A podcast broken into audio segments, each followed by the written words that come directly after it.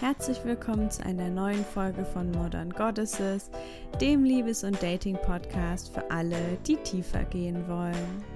Mein Name ist Elena Inka und heute möchte ich dir gerne die wichtigste Eigenschaft vorstellen, an der du potenziell toxische Partner erkennen kannst.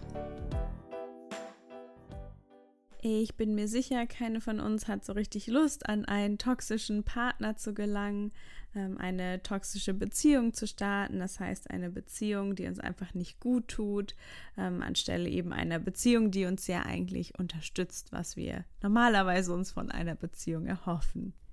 Und wenn du meinen Podcast vorher schon mal gehört hast, dann weißt du auch, wie wichtig es ist, bevor du dich auf jemanden näher einlässt, wirklich die Person richtig kennenzulernen, herauszufinden, gibt es ja irgendwelche Red Flags, irgendwelche No-Gos, auf die du unbedingt achten solltest.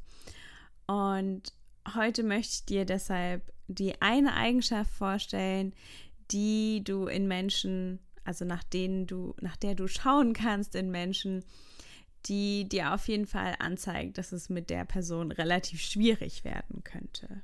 Und anschließend möchte ich eine kleine Geschichte dazu erzählen, was eben passieren kann, wenn, ja, wenn man ganz unbewusst datet und einfach alles ignoriert, was sich irgendwie komisch anfühlt. Und jetzt fragst du dich vielleicht schon, welche Eigenschaft das ist, die so aussagekräftig ist. Und zwar ist das Selbstverantwortung. Und es ist Selbstverantwortung deshalb, weil in toxischen Beziehungen ist es fast immer so, dass ähm, ja der toxische Partner sich oft eben in eine Opferrolle begibt. Das heißt, irgendwie das Gefühl hat, dass ähm, ja der Partner oder die Partnerin ihm oder ihr eben was schuldig ist und dafür zuständig ist, dass ähm, der toxische Partner sich eben gut fühlt. Und dementsprechend, wenn wir jemanden haben, der oder die selbstverantwortlich ist, dann wissen wir auf jeden Fall, dass die Person sich zumindest bemüht, ähm, ja, die eigenen Bedürfnisse zu erfüllen und nicht zu erwarten, dass jemand anderes das übernimmt. Und das bedeutet dann eben auch, dass wenn ich jemanden habe, ähm, der oder die selbstverantwortlich handelt und vor allen Dingen das auch dementsprechend kommunizieren kann, dann kommen wir immer in die Situation, dass selbst wenn die Person dann vielleicht eifersüchtig ist oder eben einfach getriggert wird oder Emotionen hochkommen, die vielleicht ja unangenehm sind, dann ist trotzdem immer die Möglichkeit, dass eben ähm, jemand, der die selbstverantwortlich ist, das dann eben ausdrückt und kommuniziert und ähm, ja ihm oder ihr einfach klar ist, dass das nicht deine Schuld ist, beziehungsweise die Schuld ihres Partners, sondern eben, dass es in der eigenen Verantwortung liegt, die Bedürfnisse zu kommunizieren und eben wirklich Lösungen zu finden für was auch immer Problem im Raum steht. Und wenn ich Selbstverantwortung übernehme, dann habe ich auch nicht das Gefühl, dass ich das Recht darauf habe, dass irgendjemand anderes ähm, ja irgendwas für mich tut, zu dem er nicht zugestimmt hat. Und erkennen kannst du es halt in der Regel relativ gut, wenn jemand irgendwie Geschichten aus der Vergangenheit erzählt, ähm, vielleicht auch ähm, von ja, Konflikten, die es gab, vielleicht von ähm, Ex-Partnern, Partnerinnen, ähm, vielleicht auch, weiß nicht, aus der Familie, dann kann man oft relativ gut heraushören, ob quasi die Person irgendwie Verantwortung übernimmt oder versucht die ganze Verantwortung für jede Art von Konflikt auf jemand anderen abzuwälzen. Und was aber auch noch wichtig ist zu beachten, dass ähm, ja Selbstverantwortung ist eben eine ganz tolle Eigenschaft und es kann allerdings auch eine Eigenschaft von jemandem sein, der ja eher vermeidend ist, sehr freiheitsliebend und quasi Selbstverantwortung möglicherweise benutzt, um sich relativ rücksichtslos zu verhalten und zu sagen, ähm, genau, du bist für dich verantwortlich, ich bin für mich verantwortlich. Also es geht nicht jemanden, nicht darum, jemanden zu finden, der quasi das als höchsten Wert hat und dann ähm, sich rücksichtslos verhält, sondern im Idealfalle jemand, der eben selbstverantwortlich handelt und trotzdem aber ja empathisch ist und auf deine Bedürfnisse eingeht und eben auch vor allen Dingen auf die Bedürfnisse, die du eben kommunizierst. Und ich weiß, dass es manchmal gar nicht so einfach sein kann, da total rational zu sein. Vor allen Dingen, wenn wir jemanden richtig anziehen finden. Und deshalb möchte ich jetzt gern genau meine Geschichte teilen. Ähm, das ist eine Geschichte von 2000, oh Gott, ähm, 14.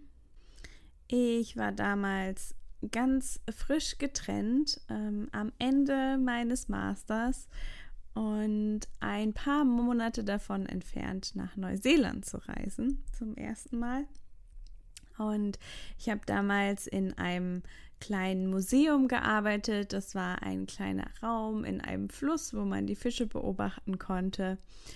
Und da ja, kam dann eines Tages ein äh, ja, junger, sehr gut aussehender Mann vorbei ähm, mit ja, einem Freund und ähm, der war irgendwie sehr interessiert und wir hatten irgendwie ein total gutes Gespräch und ich fand ihn wahnsinnig attraktiv und dann ja ist er aber irgendwann gegangen und als er dann gegangen war, sah ich dann, dass er seinen Geldbeutel verloren hatte.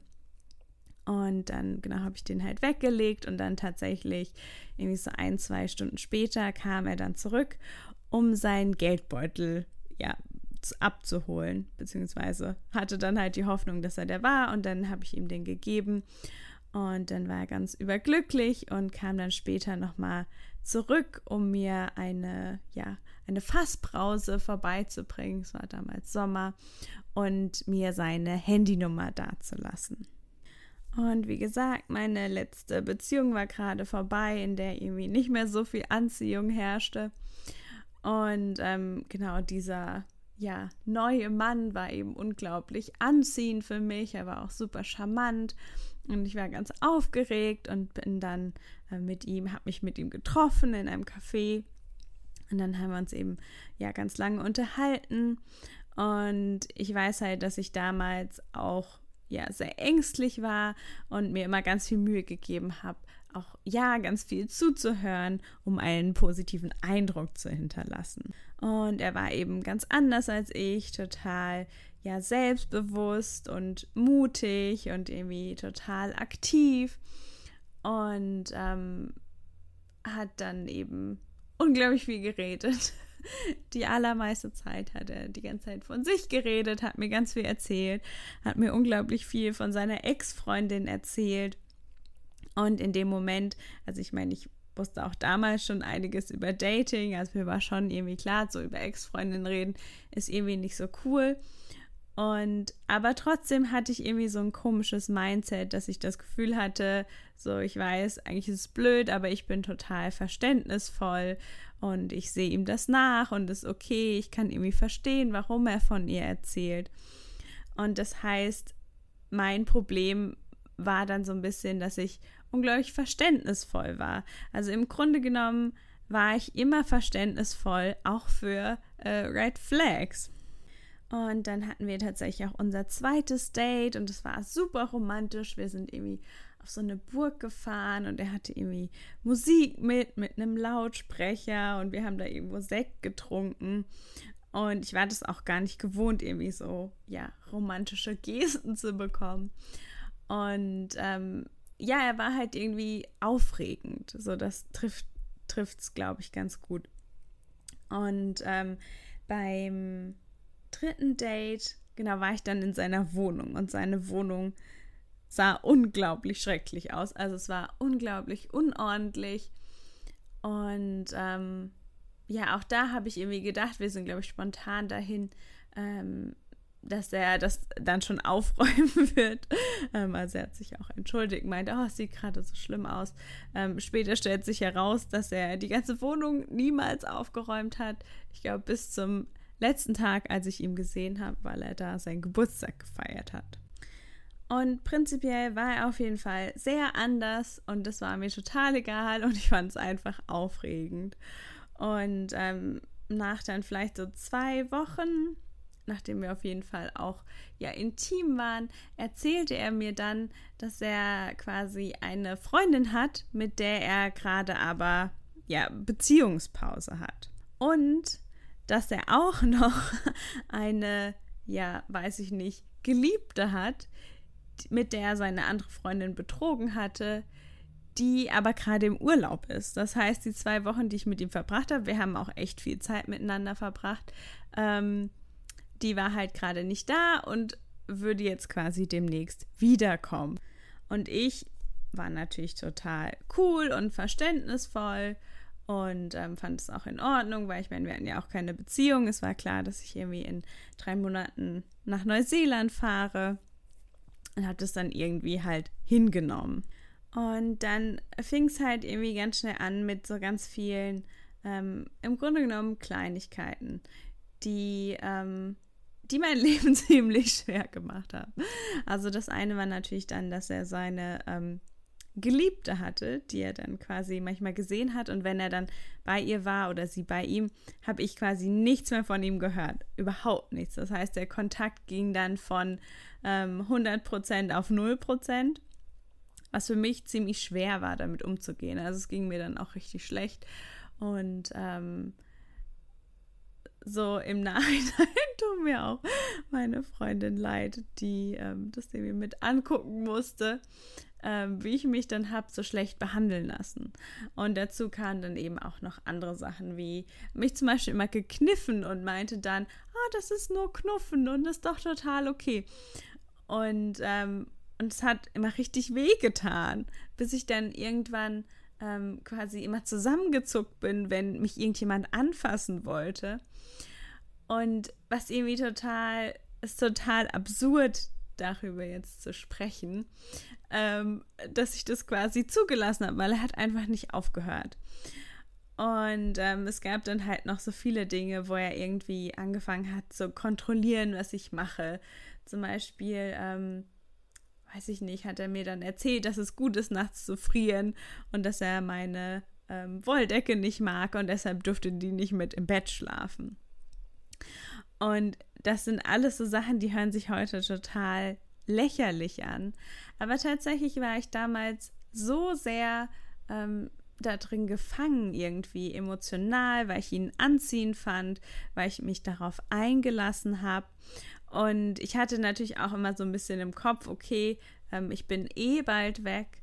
Und die Wahrheit ist auch, dass es halt das Beste war, was mir hätte passieren können, dass ich dann nämlich einfach irgendwann ähm, nach Neuseeland gefahren bin und der Kontakt dann quasi dadurch lang genug unterbrochen war, dass dann alle ja Bindungen, die sich von mir geformt hatten, einfach gelöst haben und mich ich, ich dementsprechend das dann auch einfach abhaken konnte. Und das war jetzt auf jeden Fall die Kurzversion von der Geschichte, aber prinzipiell, was ich halt gelernt habe, das Problem ist halt eben wirklich, dass wenn wir jemanden toxischen kennenlernen, dass eben wirklich das Problem ist, dass, dass es die Hälfte der Zeit einfach richtig schön ist. Und dass wenn sich eben dieses Attachment, diese Bindung schon geformt hat und wir irgendwie verliebt sind, dann sind da ja auch ähm, Hormone im Spiel, dass es dann eben total leicht ist, sich Sachen schön zu reden und irgendwie einfach zuzulassen, dass eben diese negativen Momente einfach trotzdem auch passieren. Und genau aus diesem Grund ist es eben unglaublich wichtig, ja, jemanden wirklich kennenzulernen, bevor wir eben diese Bindung formen. Und ähm, genau heute würde ich sicherlich äh, solche Red Flags auch nicht mehr ignorieren. Aber möglicherweise ist es auch einfach was, was man selbst erleben muss, um dann ähm, genau das im nächsten Mal zu vermeiden.